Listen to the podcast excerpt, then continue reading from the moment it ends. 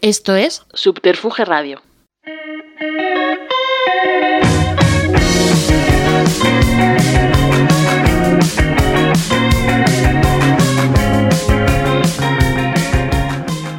Bueno, buenas tardes. Estamos aquí en un nuevo programa de Souvenir Souvenir en Subterfuge Radio. Estoy aquí con Claudio Dontana y con Carmen Piñeiro a mi lado. ¿Qué hemos venido a hablar hoy, Claudio? ¿Qué, qué- qué tema en absoluto secuestrado de manos y pies nos has traído hoy? Hoy, hoy tenemos pensado Ajá, tenemos pensado. hablar de la galería. Ajá, vale. Eh, para modo de introducción y sin, sin querer alargar demasiado este tipo de, de monólogos que sirven para, para justo eso, para introducir programas sin introducción, Ajá. he decidido generar una pequeña genealogía, un pequeño resumen de algunos hitos o algunas cosas a comentar dentro del galerismo español. Sin embargo, antes de esto, eh, quería preguntaros a vosotros, amigos y colaboradores, eh, si, en alguna, si en alguna ocasión habéis tenido una experiencia transformadora, reseñable, memorable dentro de una galería. Yo la verdad es que no suelo frecuentar galerías y estaba esperando a este programa para que me cambiase la vida Eso es. eh, y empezar a ir a galerías. Eso es. Yo de hecho no sé ni lo que es una galería, pensaba que era como este espacio como en las casas, como con cristalitos que vienen hacia afuera, tal. Entonces, si nos lo cuentas tú, estaría encantado y entregado a ello. Pues eh, yo lo que sí que os voy a contar es una experiencia que yo he tenido en una galería, porque a diferencia de vosotros yo voy a galerías, porque soy un hombre de bien. Ajá. ¿Y, y quién te ha preguntado?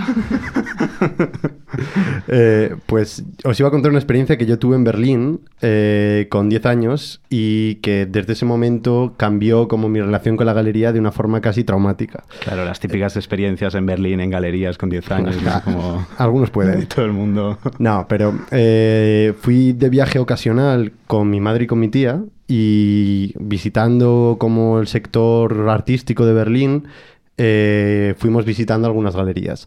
Eh, yo siempre había tenido mucho interés en el formato expositivo, en la, iglesia, en el Louvre, en este tipo de como espacios eh, que además yo recordaba de forma mítica dentro de la infancia. Y cuando entré en las galerías era algo parecido, ¿no? Como cuadros en paredes, yo tampoco entendía muy bien, pero eh, tenía 10 años, así que iba comprendiendo un poco más lo que era a lo que se dedicaba mi padre. Mi padre es artista, además de profesor. Y. y poco a poco iba como comprendiendo un poco cuál es este léxico que, que acompaña, que acompaña al mundo del arte.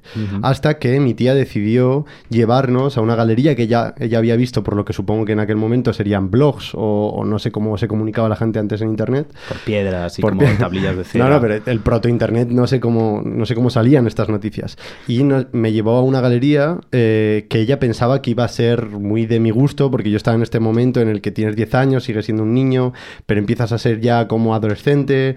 Y eh, en esta galería ella sabía que se exponían como muñecos de Mickey Mouse, como cosas como más poperas, algo como aparentemente más interesante para un niño. Nos llevó a la galería y eh, yo quedé completamente traumado cuando en la galería estos muñecos de Mickey Mouse, Winnie the Pooh, eh, estaban todos distribuidos por el espacio eh, sufriendo torturas, violaciones sexuales, Mick- Minnie Mouse estaba realizándose una ablación, todo era como algo trágico y además muy corpóreo porque todo eran muñecos tejidos, así que todo estaba como a escala 1-1 de mi tamaño, distribuido por una galería en la que yo entré sin saber qué me iba a encontrar y quedé completamente horrorizado. Y entonces dijiste, mamá, mamá, yo quiero hacer el máster del Reina Sofía. o como... A partir de ese momento, esto no es broma, yo empecé a desconfiar de mi tía y del consejo de mi tía y dejé de creerme a mi tía. Y empecé a desconfiar del gusto de mi madre y de las recomendaciones de mi madre. Además de que cambié completamente de ídolos en ese momento. Que, que ya estaba en el proceso, entiendo, ¿no? Pero como que fue una experiencia realmente como que yo recuerdo y que, y que me ha acompañado hasta la juventud, ¿no? Entonces, eh, esto a mí me confirmó luego, cuando me he dedicado a esto del mundo del arte, que, sí, que- Ajá. que- que es horrible Sí. esa frase, me confirmó que la galería siempre ha sido un espacio para mí también como de descubrimiento, no solo como mercantil, que habitualmente es la única visión que se tiene de este espacio, pero también como un, como un lugar de experimentación en el que, en el que ahí se crean ecosistemas, se crean redes, el- se, puede, se puede jugar con, con la creación artística. Y eh, cuando me puse a pensar en esto para preparar esta introducción, en qué era el galerismo español, evidentemente tienes, tienes que pensar en cómo se relaciona la galería con la gran institución española del arte contemporáneo, ¿no? En este caso el Reina, pero, pero muchas otras, ¿no? Y es ahí cuando descubres a simple vista que la historia de la institucionalización del arte contemporáneo en España es realmente compleja y especial y que sufre un claro problema de traducción con la escena europea y americana. En España hasta muy tarde no existe un canon, que podría decirse que es el Reina, pero que en otros espacios es más claramente reconocible, como es el MoMA.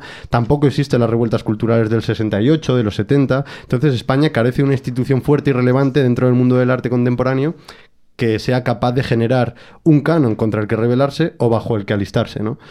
Eh, tanto en Madrid como en Barcelona y en Bilbao, desde principios del siglo XX existen unas intentonas de, de, tener esta institución fuerte, sin embargo ninguno llega a conseguir triunfar en esta ambición museística. Y eh, en este limbo, en este espacio gris, durante la dictadura, eh, además, que esto es importante mencionar, que, gran parte del siglo XX lo pasamos en una dictadura, que a la gente, a, nadie se le olvida, ¿no? Pero que es que marca, marca hasta cualquier, cualquier chorrada como el sistema de galerías español. Casi todo encuentra, encuentra raíz en algunas de estas cuestiones, ¿no? Em, en este periodo son algunas galerías del panorama español la que aglutinan este espacio de experimentación que quizá en otros, en otros lugares no, no, no tienen lugar. Y para ello traía a la figura de Juana Mordó, que es una figura que además ha sido eh, últimamente recuperada debido a, mm, debido a la exposición que hizo el Reina Sofía en la Sala D, pero también con con la relevancia que tiene ahora una de las, una de las grandes galeristas que comentaré, que comentaré en breves. ¿no? Em, en la Galería Juana Mordó a modo casi de confirmación de esta idea de experimentar con otros formatos y otro tipo de discursos, cabe mencionar el atentado que sufrió en 1972, cuando un grupo de terroristas legionarios de extrema derecha, eh, los legionarios de Cristo Rey, atacaron su espacio durante la presentación de un libro de Santiago Carrillo. El espacio de Juana Mordó, vinculada evidentemente y de forma cristalina, como, como veremos ahora mismo, al mercado más salvaje, también era un espacio en el que algunos discursos que no cabían en otros lugares eh, podían encontrar cobijo. ¿no? Eh, de este atentado hay una foto histórica en la que Saura está delante de la galería destrozada y, que habla un poco también de esta relación, el grupo El Paso, los, todo este relato, ¿no? Em, Juana, Mordó fue una de las grandes galeristas españolas y a su alrededor, junto a Juana Dizpuru sobre todo, nació Arco, que es la feria de arte contemporáneo española por, por antonomasia. Poco tiempo después, el negocio de Juana Mordó lo heredó otro gran nombre del galerismo nacional, que es el de Alvear, que llevó bajo el nombre de Juana Mordó el negocio de Juana Mordó durante un tiempo hasta que finalmente le dio su propio Salió nombre. Del armario. Eso es, le dio su propio nombre a su, a su proyecto y resulta irónico que este espacio de galerismo acabe ahora formalizado y congelado en una institución museo como es la que ha montado el de Alvear en Cáceres. A modo de, espejo, eh, simplemente quería traer otra galería que quizá tiene una relación más clara con la experimentación, quizá decir que Juana Mordó era un lab creativo, eh, no, no, no, bueno, no representa justamente la realidad o con todo el detalle que esto tiene, quizá eh, esta labor sí que la tiene la Galería Tráfico de Arte de León, que es una galería que nace en diciembre de 1990 y está ubicada en un pequeño local de, la plaza céntrica de Torres de Omaña, que, que, además ahora está brutalmente gentrificada, pero que antes no lo estaba, y que fue generada por Carlos de la Varga, que eh, había llegado al mundo del arte a través del abandono de los estudios de arquitectura en Valladolid. En este espacio artístico eh, colaboraron decenas de artistas desde 1990 hasta 2007 que cerró y uno de ellos es Isidro Valcárcel Medina. Anda, ¿quién iba a ser si no? No, pero realmente es muy importante, es muy interesante ver cómo es a través de la experimentación de un espacio antimercado vinculado a unos artistas como el propio Valcárcel Medina, genera, se genera un tejido que da lugar a un espacio museístico, que es el MUSAC que nace en 2005. No es una semilla que luego germina en un museo nacional, eh, sin embargo, sí que hay un reconocimiento del MUSAC del trabajo de tráfico de arte de forma genuina, con una exposición hace nada, hace un par de años, hace un par, creo que 2020, pero me puede estar bailando la fecha. Y bueno, esta era mi introducción sobre galerismo español, galería, espacio de experimentación. Ajá. Gracias, gracias por traernos el fuego al resto de Bueno, la población. además de haberme expuesto y haber compartido mis intimidades. Sí, sí, sí, sí. Bueno, por cierto, yo eh, en absoluto espoleado por tener que preparar esto, eh, estuve leyendo que yo no tenía ni idea que Juana Mordó, antes de, de emprender este camino, etcétera, estuvo al frente de la Galería Biosca, que era como Sí, sí. eh, la, la- la supuesta paternidad de las galerías de Madrid y tal. Y con Eugenio Dors y toda esta gente eh, organizaron estos los salones de los 11, que a partir de 1943, en una cosa un poco dentro del régimen de Franco y evidentemente culturalmente aceptado y culturalmente cercano a los preceptos del régimen, pero mm, eh, elaboran cada año una exposición diferente en la que 11 comisarios y comisarias eligen a 11 artistas y, tal. Pero me llama bastante la atención que en el año 43, la primera exposición de, de la Galería Biosca del Salón de los Once utiliza, o sea, eh, trae artistas bastante curiosos como María Blanchard, que además la, comas- la comisaría, la condesa de Campo Alegre, María Lafitte, que además es como una figura bastante importante en algo, si es que se pudiera llamar así, como es el, el feminismo del primer franquismo, que es un poco extraño ese espacio extraño, pero bueno, y luego también otro artista que me llamó bastante la atención, esto ya a título totalmente mm, porque sí, me llamó mucho la atención que un, un diplomático venezolano que es Alberto de Zarega Fombona trae, a- trae a Fujita que es este artista japonés como del París de los años 30, tal, no sé qué, que, que, bueno, me parece curioso eh, verlo expuesto en una galería en Madrid en el año 43. Sin más, esta era... Como detalle, Juana Mordó es judía. Fun fact. Fun fact. Sí, bueno, de hecho no se llama, o sea, Mordono es el apellido, es un apellido pues eh, sefardí, etc. Sefardí. Sí, sí, Joder, sí. me parece. Bueno, sin más. Sí, sí, es, es muy interesante. Pero bueno, en fin, eh, después de esta eh, iluminación que Sí, presentamos hoy presentamos a a, nuestra invitada. a nuestra invitada especial, que es Leto Ibarra, que la tenemos por aquí. ¿Qué tal, Leto? ¿Cómo estás? Hola, muy bien, pues nada, tomando notas, por lo que decir.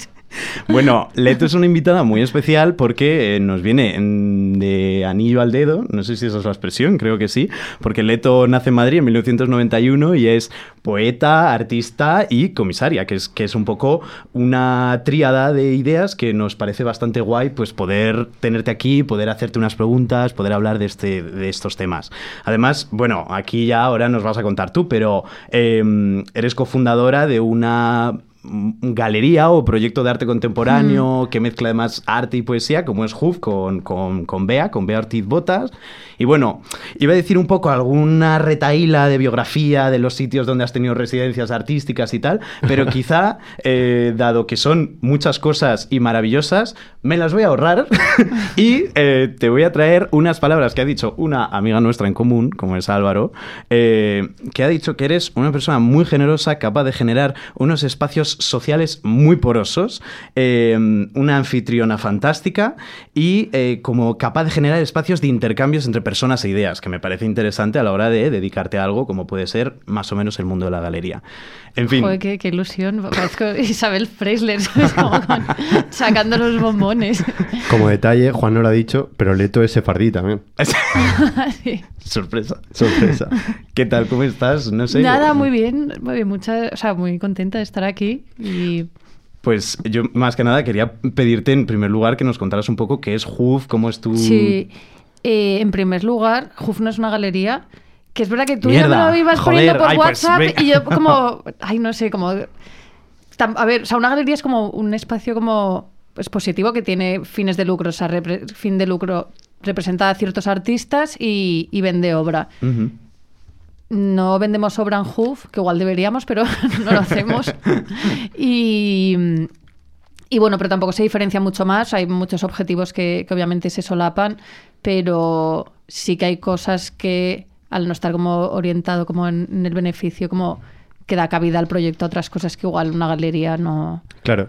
Es decir, Mm. De ahí, Juan, la introducción sobre el espacio experimental de la galería, no como un espacio de venta. Pero bueno, Vale. escuchas a quien quieres, tío, ya veo. tío. No, pero hay galerías que, que, que- que arriesgan mucho. Un o sea, montón, sí, sí. No, no, o sea, no sé tanto de galerías como la introducción que estabais diciendo, de verdad que he cogido el móvil y he empezado a apuntar notas en plan Dios. O sea, me dedico a algo de lo que no sé, ¿sabes? Pero, pero, sí, que hay galerías que experimentan mucho y que entiendo que la gente que lo lleva pues también va equilibrando el, el que no sea todo como beneficio, beneficio, beneficio. Pero bueno, que al final es la lavadora del capitalismo que también... Eh, pues se aprovecha de ciertas etiquetas eh, que son buenas, pero que también eh, como que se tokenizan también como ciertas cosas. Claro. Mm. Entonces, eh, brevemente, este, esta, no galería, esta no galería que es, que es HUF, ¿cómo, cómo lo definirías? Mm. ¿Qué proyecto es? Pues decimos que es un proyecto de poesía, también un poco para diferenciarnos y porque empezamos en la pandemia, Bea y yo. Eh, Bea, que es mi pareja y también trabajo con ella. Y empezamos publicando PDFs donde invitábamos como a poetas y artistas a colaborar. Entonces ya estábamos como muy interesadas en, en la poesía, o bien escrita por artistas, o escrita por poetas, pero que tenían un interés por las artes visuales, o que igual también como... Sí, que se preocupaban por la visualidad del, del texto. O sea, cómo lo visual también es capaz de, de generar significado. O sea, como que no solo es a través del texto y pues yo que sé, todos conocemos ejemplos de poesía concreta o una palabra que en vez de tener una A, me invento armario, igual tiene unas As que parece un grito, bueno, no sé, iba a decir como una chorrada, pero la, quito. vale. Bueno, no, o sea, como como juegos con, con, el lenguaje, de estirar el lenguaje o, o, o, trabajarlo visualmente, como que nos, nos interesaban especialmente.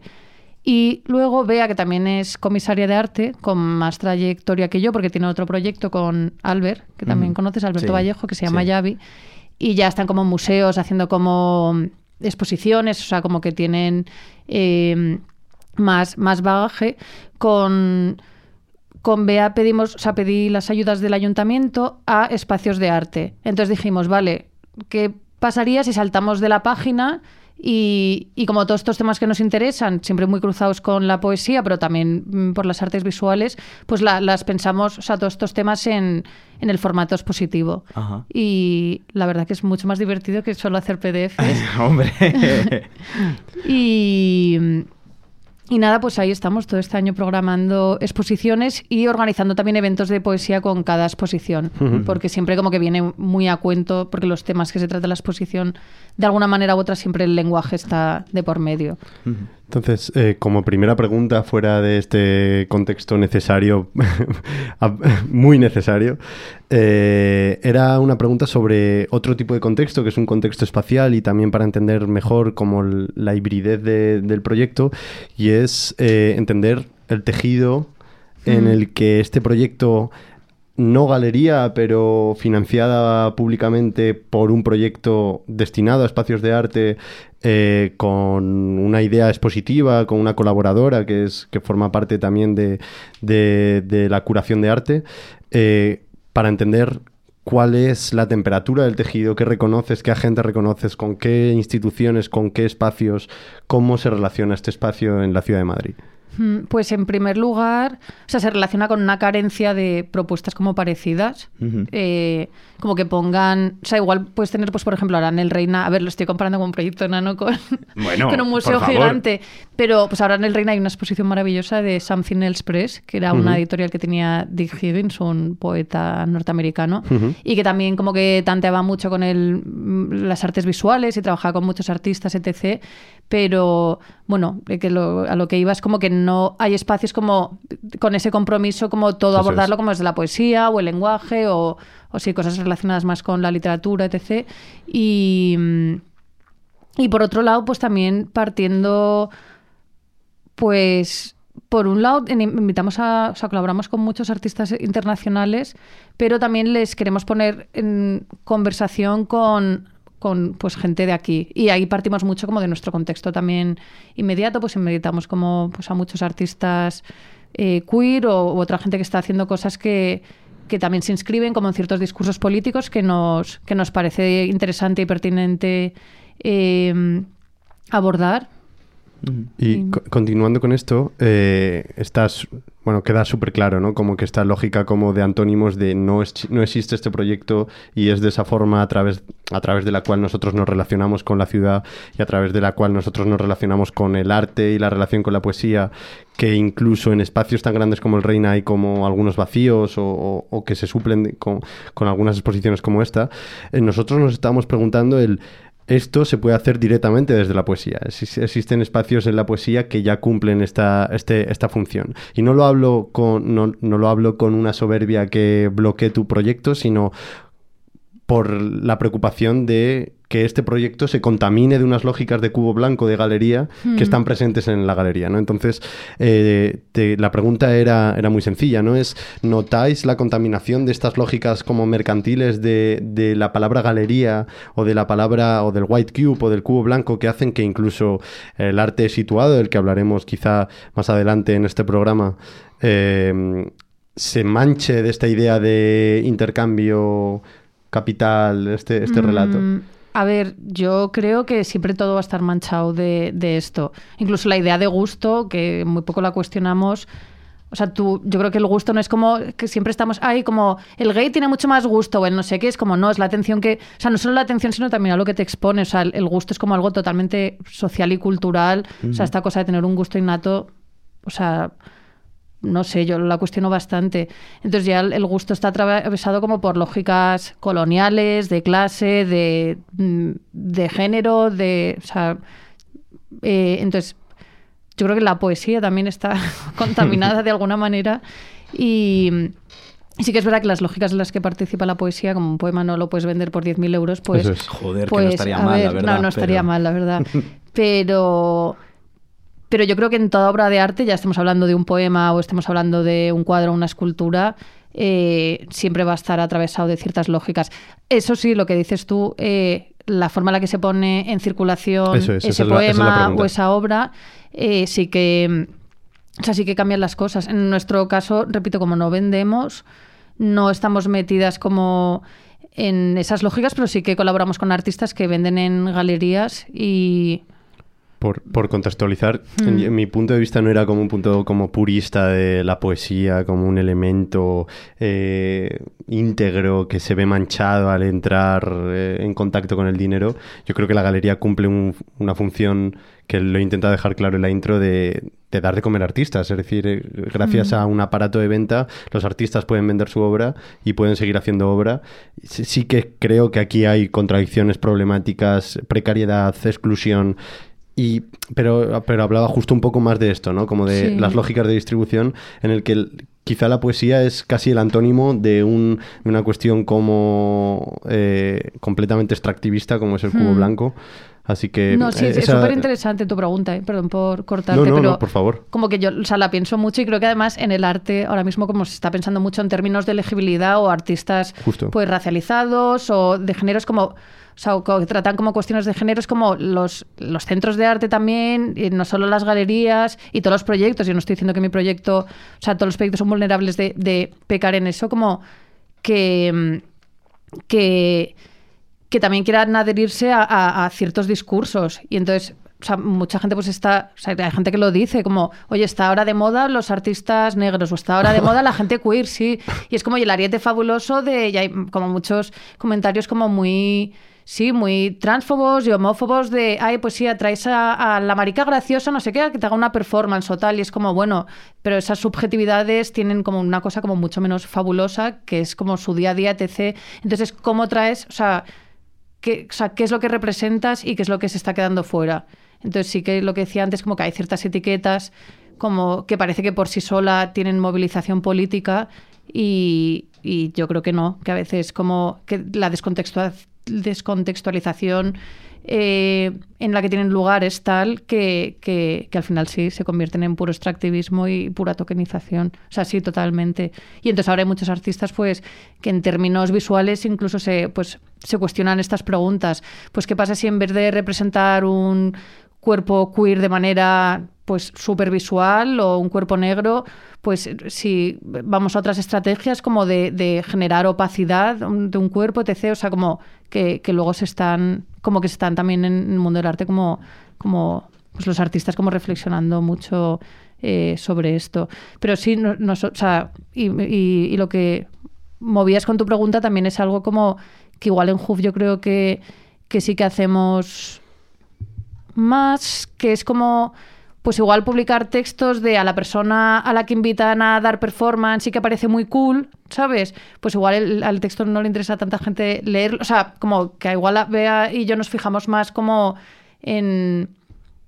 Sí, pues ciertos contenidos que generan los artistas que son igual de válidos que los otros o lo que sea, pero que tienen menos circulación porque es m- porque es más difícil de mercantilizar igual y por eso tiene menos atención. O sí. O y también, seamos honestos, porque igual te in- interesa menos a un público más general. Igual no es tanta la gente que lee poesía comparada con la gente que va a ver una performance eh, pues con música y tal un, un viernes. Sí que también es legítimo. Oye, que a cada uno le divierte lo que le divierte. Eh, yo quería preguntarte, claro, eh, tú compartes varios lugares de, digamos, esta especie de cadena productiva del mundo de la creación, por decirlo de alguna manera, como puede ser ser poeta, ser artista y ser curadora, o, trabajar al menos desde dentro del mundo del arte.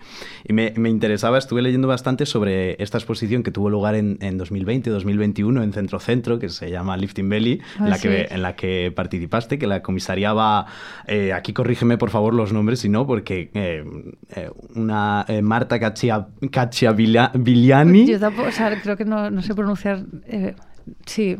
bueno, Sí, eh, eh, una persona apellidada Cohen Ah, y Laura Lexo, Plant. sí, Lexo y Cohen. Laura vale, Plant, vale, sí. vale. Eh, en que está, se organizaba esta exposición en el marco del programa de residencia de jóvenes comisarios de la fundación de, de Patricia eh, Sandretto Rebaudengo, que también tiene un apellido condenado eh, en Madrid. Que además, bueno, creo que... Esta, esta mujer, bueno, esta fundación, eh, que es de, es de Turín. Sí, Eh, sí, sí. Iba a hacer una, una relación con Matadero, esto no sé si salió al Sí, final. sí, sí, lo, Ah. justo, o sea, justo lo iba a contar porque es Bueno. parte de toda esta cuestión, como el, el cómo una persona puede al mismo tiempo hacer una tarea de comisariado y de financiación y de eh, pa- mm, patrocinio de un comisariado joven, etcétera, eh, y poniendo al mismo tiempo bastantes tensiones en juego, como puede ser esta cuestión entre exponer en un espacio público como es Centro-Centro o como en principio la fundación pedía un espacio y solicitaba al, al Ayuntamiento de Madrid un espacio para que le fuera cedido para organizar su fundación en Madrid.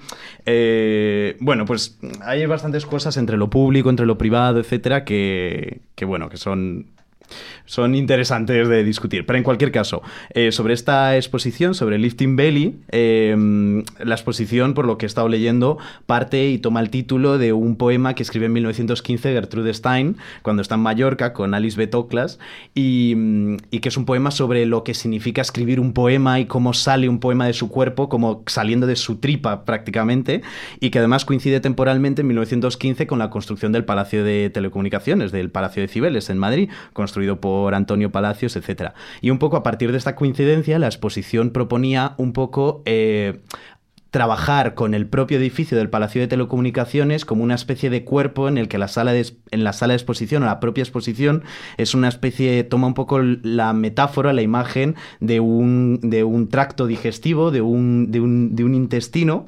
mm, como con una, organiza- una organización casi como visceral.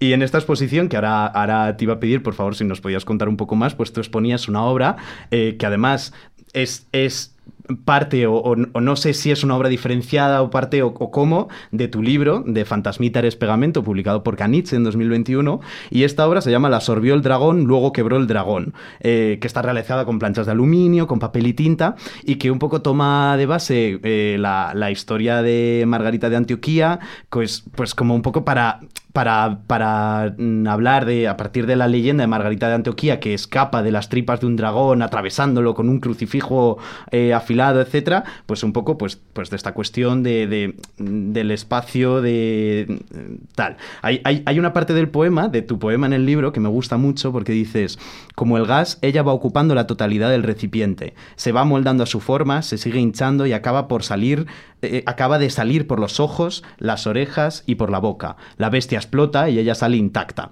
Que me recuerda un poco esta especie de opresión o de expansión del cuerpo a esta cosa un poco viejuna de Brian O'Doherty eh, sobre el cubo blanco, que venía un poco a decir como que hemos llegado a un punto en el que lo importante ya no es el arte, sino el espacio donde se muestra el arte. Que bueno, a mí me tiene su enjundia, pero en cualquier caso, en esta muestra, en Lifting Belly, perdón, que me estoy enrollando como un condenado, eh, me parece que tiene un poco de, esta reflexión sobre la, es la, especificidad del lugar, del lugar donde se hace, del Palacio de Telecomunicaciones, etcétera, pero como que tu poema em, intenta de alguna forma colapsar lo que es el espacio expositivo, lo que es el lugar, lo que es eh, mm, como el acto de mostrar, de. Mm, eh, y, en fin, con toda esta metáfora digestiva del, del estómago de tal, había una cosa que me interesaba, que es preguntarte hasta qué punto la galería o la, o la curadoría, el trabajo del curador,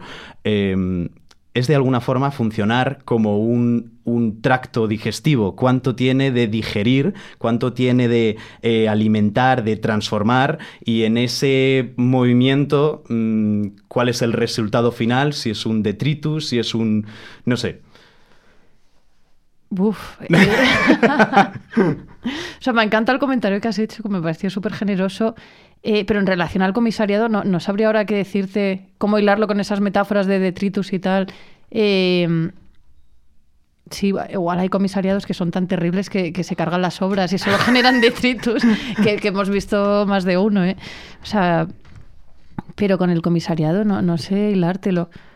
O sea, el Sí, no sé. Di, No, que, leyéndolo me parecía muy guay, bueno, muy guay, interesante, porque de alguna forma en la exposición me parecía, por lo que he estado leyendo de los textos de sala, etcétera, como que todas estas tensiones que, se, que pueden ocurrir en el espacio expositivo, en la galería, entre dentro, fuera, arriba, abajo, etcétera, con la metáfora del tracto digestivo, del edificio como un cuerpo y por lo tanto de la sala de exposición como un intestino que de alguna manera asimila, transforma, etcétera, el, se, se resuelve todo en un movimiento, en un movimiento lineal como puede ser la digestión, en el cual, claro, la metáfora que termina quedando es qué sucede al final de la digestión. Pues, mm, y, claro, eso me llevaba a pensar cómo se puede aplicar esto al mundo de la galería, al mundo del arte. Mm. Eh. Eh, pues la labor como justo del comisario, como con ese proceso como de digestión y tal, o sea, me parece muy interesante en el sentido de como cada obra de arte tiene, es como infinita, tiene como mil lecturas, etc., aunque el artista como ponga en movimiento como ciertas cosas que quiera tratar, o sea, siempre está abierta como a mil interpretaciones, bla, bla, bla. Entonces, a mí las exposiciones que me suelen gustar son aquellas que, que sí que trazan como un discurso curatorial en el que en el que van hilando como una obra con otra sin ahogarla, pero que igual te hacen ver cosas de cada obra que no serías como capaz de, de sacarla por ti sola, que eso también es opcional. Yo me leo todas las notas de sala, la gente yo creo que no las lee. Entonces puedes tener una experiencia muy distinta que también es muy legítimo. Pero me... O sea, no sé, yo me curro las notas de sala. Esa es mi conclusión, he llevado todo el detritus a eso. Pero no, como esa cosa que dices del detritus, como pues igual lo, que recoges de algo que es mucho más grande, o sea, mm. em, Quizá, quizá como que la metáfora entre comisario y estómago y sistema quizá no está súper lograda, ¿no? Porque parece como... siento, siento que quizá el comisario es algo como un ácido destructor que atomiza... como un nutricionista. No, claro, pero... pero con lo bueno y con lo malo, ¿eh? Quizá... Un real foodier, justo. quizá hay algo más como de traducción o de mediación que de digestión Siento... Claro, la cuestión es hasta qué punto mediar y digerir no son parte de una misma tarea o hasta qué punto se pueden separar. Yo, creo que si consigues montar una buena exposición, eh, el resultado no es mierda, que creo que es el resultado de una digestión. Ajá. Y creo que es el resultado de una buena digestión. Entonces, como que creo que ahí... Eh, yo personalmente, como colaborador de este programa, opino que quizá eh, yo, yo no soy curator, pero no sé si me sentiría muy cómodo entendiendo la labor del curator como que, entiendo que hay curators que, tratan de esta forma la obra de arte, ¿no? Como, como de una manera como ácida, como casi buscando un objetivo que, ni, quizá ni siquiera está en, en, comerte una uva, comerte un queso y comerte un pan. Quizá el resultado no tiene por qué ser coherente. Sin embargo, el comisario sí que consigue, un comisario digestivo sí que consigue como este resultado. Tú en esto de comerte una uva, comerte un pan, estás Ratatouille, pensando en Ratatouille. ¿no? Vale, vale, ya te estaba viendo. Vale, vale, vale, vale. Bueno, sí, o sea, yo por, por, por retomar sin más... Pero, es- pero igual está bien como ponerlo como línea roja, ¿sabes? Como no, Justo, que- que claro, no, claro, no conseguir claro. eso, o sea, Sí. detritus. Sí. No me voy a superimponer sobre el, el artista sus pretensiones sin poner las mías, porque eso va a salir una cagada. ¿Sabes? No sé. Efectivamente. Pero sí, luego la figura del comisario yo creo que también es mucho de mediar, o sea, tampoco como este, o sea, que muchas veces tiene que ponerse a un lado y mediar entre la institución para la que está trabajando y el artista, o sea, es mucho como, sí, como hacer de teléfono escacharrado en- entre el artista y la institución. Ujú. Bueno, y continuando con el tema de la poesía y la relación con el arte contemporáneo, eh, a mí hay una cuestión que me parecía muy interesante a la hora de leer Fantasmitares Pegamento, que es que es un, me parece que es un libro muy unitario, es un libro en el que las imágenes se retoman, reaparecen, hay referencias que se tal. De hecho, hay una de las partes, una de las cosas que más me, me han gustado del libro es la sección final en la cual retomas como todas las citas, de dónde has sacado esto, referencias de eh, estas cuestiones. Y, y me parecía muy interesante preguntarte que como persona que escribe, eh, que es artista y que comisaría, pues qué diferencias o, o similitudes puedes ver entre escribir un libro de poesía y entre comisariar una exposición eh, a la hora de construir un- una cuestión unitaria. Pues las frustraciones creo que son muy parecidas. O sea, eso puede ser así como más eh, universal y mm, sí, pero la, la parte de construir una... Porque yo llevo escribiendo más tiempo que comisariando exposiciones. Ajá. Entonces, eh, sí, la- cosas como de coger un metro y ponerte a medir, ¿sabes? De, ah, vale, pues me quiero estas obras y aparte que puedan decir que sí, que no y que los transportes pues sean asequibles, etc. O sea, es como, pero cabe, o va a quedar bien como todo esto tan junto y tal. O sea, hay como unas cuestiones como muy materiales con, con, con el arte que, o sea, con el arte visual que, que me gusta porque también siento, eh, sí, como que que igual si una frase no me funciona, eh, puedo estar dando la vuelta mis veces, mil veces, pero esta cosa de coger el metro y decir, vale, pues sí, me cabe. Hay como, hay como cosas como más, joder, no quiero decir empírico, pero sí, como cosas que es como más fácil de quitártelo delante. Sí. O sea, como Sí. sabes más o menos lo que puedes tardar en medir un espacio, pero yo no sé cuánto tiempo puede tardar en cerrar un poema porque soy de esas que abre el documento como mil veces. Y necesito a que el editor me diga, oye, había una fecha que ya te la has saltado cuatro veces.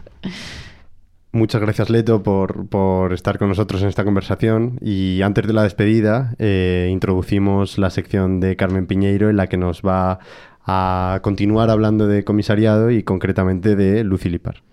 Bueno, muchas gracias, Claudio. Eh, bienvenidos al Minuto de Oro de Carmen Piñeiro.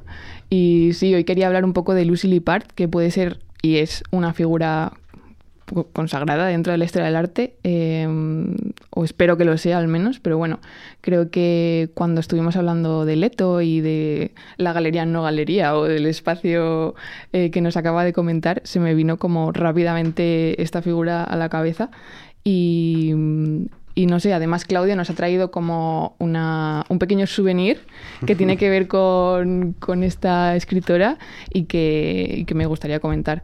Bueno, es, una, es una escritora, es crítica de arte, comisaria de exposiciones, en ocasiones acusada de artista, eh, que forma parte de una serie de pensadores que desde la mitad de la década de los 60 pues, propusieron un viraje de la creación artística que estaba empezando a construirse en base al minimalismo y que pronto encontraría su propio camino a través del arte conceptual en Norteamérica.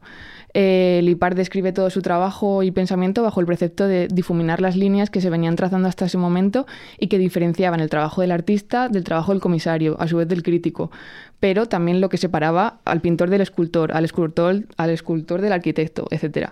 Y que desembocará en la publicación de una de sus obras clave, que es Seis años, la desmaterialización del objeto artístico. Eh, a la hora de enfrentarse a la práctica curatorial, es una palabra tricky. Es. Eh, Lipar transitaba dos ejes fundamentales. El primero, según ella, era el rechazo del conocimiento y de la figura del experto como rebelión hacia la escuela formalista de Clement Greenberg, que fue calificada como dictatorial y sobre todo obsoleta al aproximarse al análisis de las nuevas prácticas artísticas. Prácticas que se excedían de unas categorizaciones construidas rápidamente en las décadas anteriores y cuya lectura necesitaba de nuevas herramientas que acompañasen la evolución artística.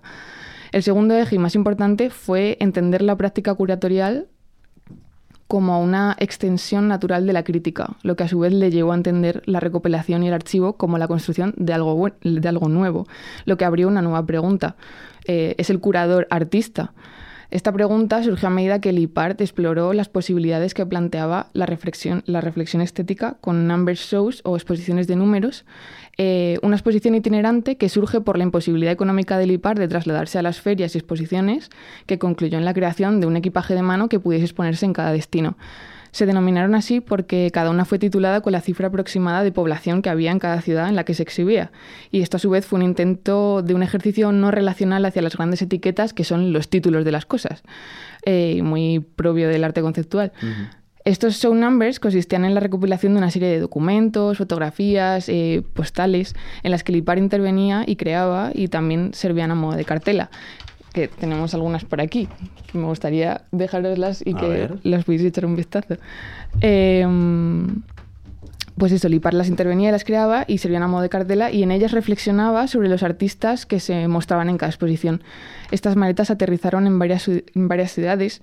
En Seattle se realizó la exposición 557.087, en Vancouver se realizó 955.000, en Buenos Aires 2.972.453 y por último 7.500 en Valencia. Eh, si bien sus primeras exposiciones fueron acusadas con posterioridad de carecer de activismo político por la ausencia tanto de mujeres como de personas racializadas, Lipar fue inscribiéndose de manera apresurada en el activismo feminista y a día de hoy su obra no puede desvincularse de este movimiento. La evolución conceptual y el compromiso político que avanza a medida que va realizando estas posiciones a lo largo de los años muestra algo que recogen Schwartz y Cook en su libro Archivos, Documentos y Poder, donde dicen textualmente, los archivos no son almacenes pasivos de material eh, antiguo, sino lugares activos donde el poder social se negocia, se cuestiona y se confirma. Por extensión, la memoria no es algo que se encuentre o se recopila en los archivos, sino algo que se hace y rehace constantemente. Lipard, en la última de sus exposiciones de, números que realiza para Valencia y que acaba viajando a otras siete ciudades, comenta que esta exposición es una respuesta exasperada a todos aquellos que dicen que no hay mujeres en el arte conceptual. Y como si una cosa alimentase la otra, la ruptura de esquemas trae consigo nuevos enfoques que obligan a mirar fuera del marco. Creo que cuando pensamos en nuevas maneras de construir y desafiar una narrativa hegemónica, una perspectiva de género, una perspectiva queer, una, una perspectiva de colonial, o lo más interseccional posible que se pueda, eh, acude a nosotros para desviarnos de un camino que ya se ha transitado. Entonces, eh, para mí Lipar es una gran muestra de esto y de cómo, eh, cómo narrar las cosas claramente es una manera de narrar esas cosas. O sea, como que parecen dos cosas como diferentes, quizá, pero creo que son como partes muy importantes la una de la otra y que no se pueden separar, ¿no? Estas cosas que narras de cómo las narras. Y pues, muchas gracias, Carmen. Esto ha sido el minuto de oro de Carmen Piñeiro. Y bueno, que creo que va a ser una sección habitual en los, en los programas. Sí, Quizá... es por dar un descanso como de la chapa que dais. Quizá más, más, pedagógica, más agradecida también. Yo esto, en plan, es mi sección favorita. También es la única, pero es mi sección favorita. Y antes de despedir eh, por completo el programa, queríamos agradecer a Leto eh, su colaboración con Souvenir y cumplir la tradición eh, recientemente impuesta de, este programa y oh. compartir contigo dos postales. Una en la que se puede ver a un niño y a una niña vestido de chulapo y chulapa? Chulapa, vale, es que no soy de Madrid, no, sabía, no sabía si se decía chulapa, tío. Me ha entrado la duda. Y luego la otra postal es el monumento de... Felipe IV. Esta me la sabía, era, esta me la sabía. El monumento de Felipe IV, que es el logo del programa y que hemos encontrado y que mantiene la pegatina de las pesetas que costaban en su época. Ah, wow, 600 pesetas. Sí, sí, era cara. Me encanta, me las vais a firmar, ¿eh? me las voy a llevar firmadas bueno. por los tres. Y nada, esto ha sido Souvenir Souvenir con Carmen Piñeiro, Juan de Salas y Leto Ibarra. Y, Claudio Antana. Y Claudio Antana, claro. y nada, muchas gracias. Muchísimas gracias. Bueno, pues hasta el próximo episodio. Nos vemos. Adiós.